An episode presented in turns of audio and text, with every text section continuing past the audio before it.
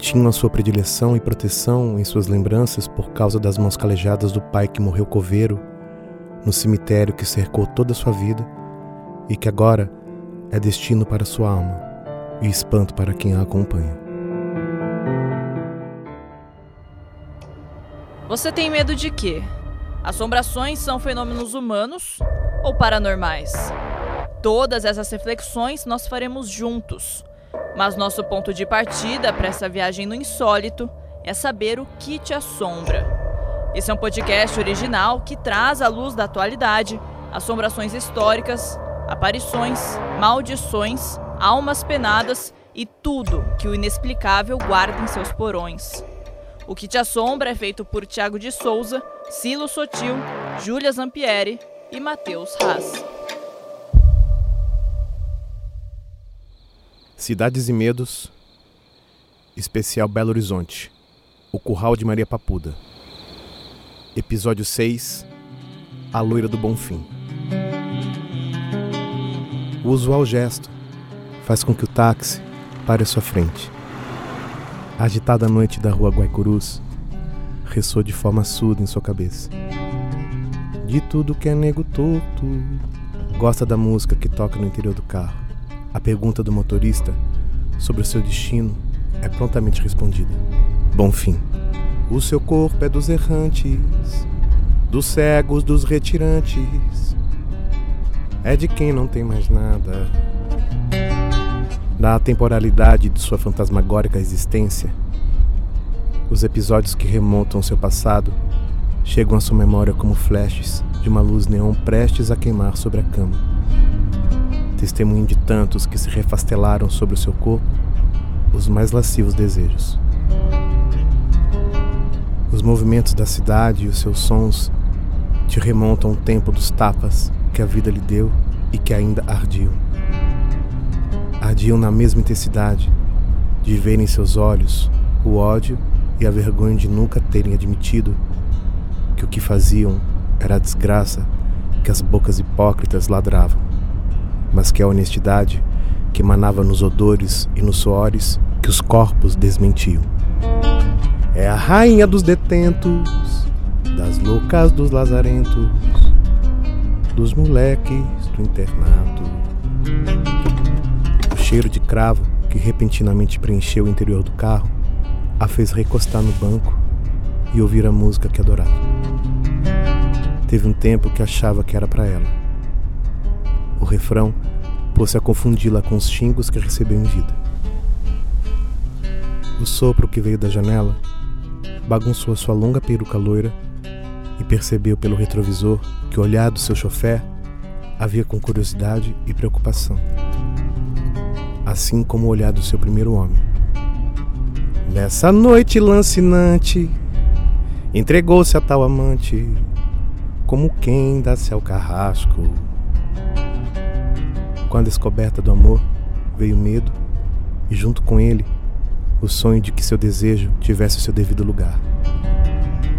Ele fez tanta sujeira, lambuzou-se a noite inteira, até ficar saciado.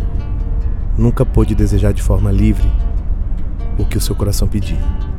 Não te deixavam se casar, não te deixavam andar com a mesma tranquilidade que te julgavam.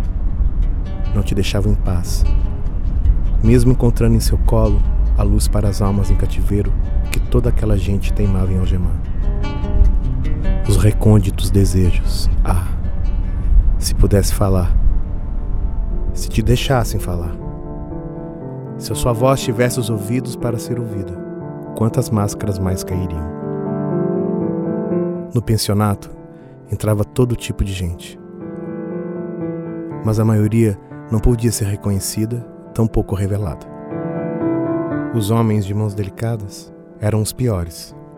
Não sabia bem edificar um sentido para isso. Não sabia ao certo se a aspereza das mãos de um outro tipo de homem tinham a sua predileção e proteção em suas lembranças por causa das mãos calejadas do pai que morreu coveiro no cemitério que cercou toda a sua vida e que agora é destino para sua alma e espanto para quem a acompanha. Ao chegar no cemitério, antes de sair do carro que a trouxe até o seu destino, de tantas noites, fita sua decrépita figura no reflexo difuso do vidro da janela. Fita sua pele escurecida e carcomida pelo tempo e pela terra. Seus olhos já sem pálpebras e o quase sorriso permanente são os elementos mais que suficientes para não se sentir ofendida pelo rosto do chofer carregado de horror. Por sua vez, o motorista, em uma luta mental para manter um mínimo de sanidade no árduo exercício de imaginar-se preso em mais um pesadelo do qual está prestes a acordar, a cruel realidade que o momento e o destino lhe impõem o deixam sem nenhum tipo de reação, a não ser seguir com seus olhos a cadavérica aparição, andar com a leveza dos fantasmas e atravessar os muros do cemitério, desaparecendo na noite, mas jamais da sua memória.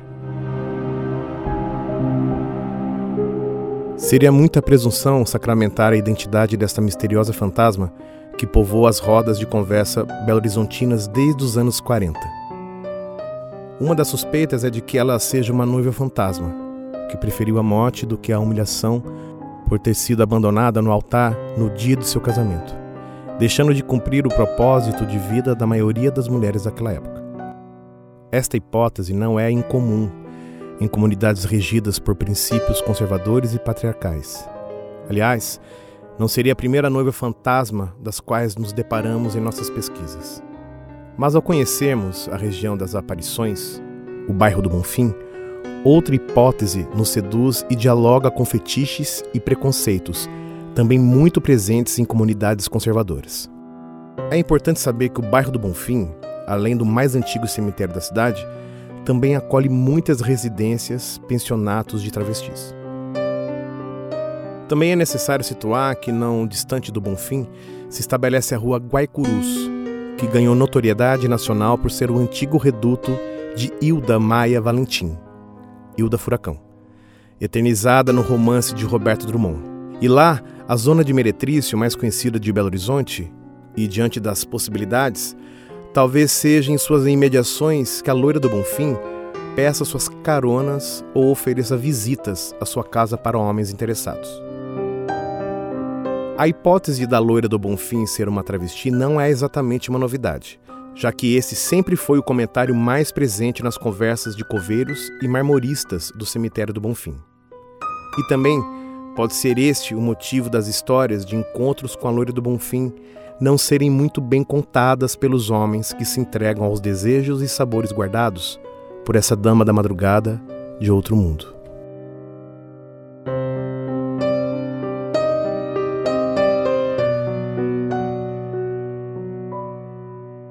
Esse foi o sexto episódio de Belo Horizonte, o Curral de Maria Papuda, do especial de Cidades e Medos.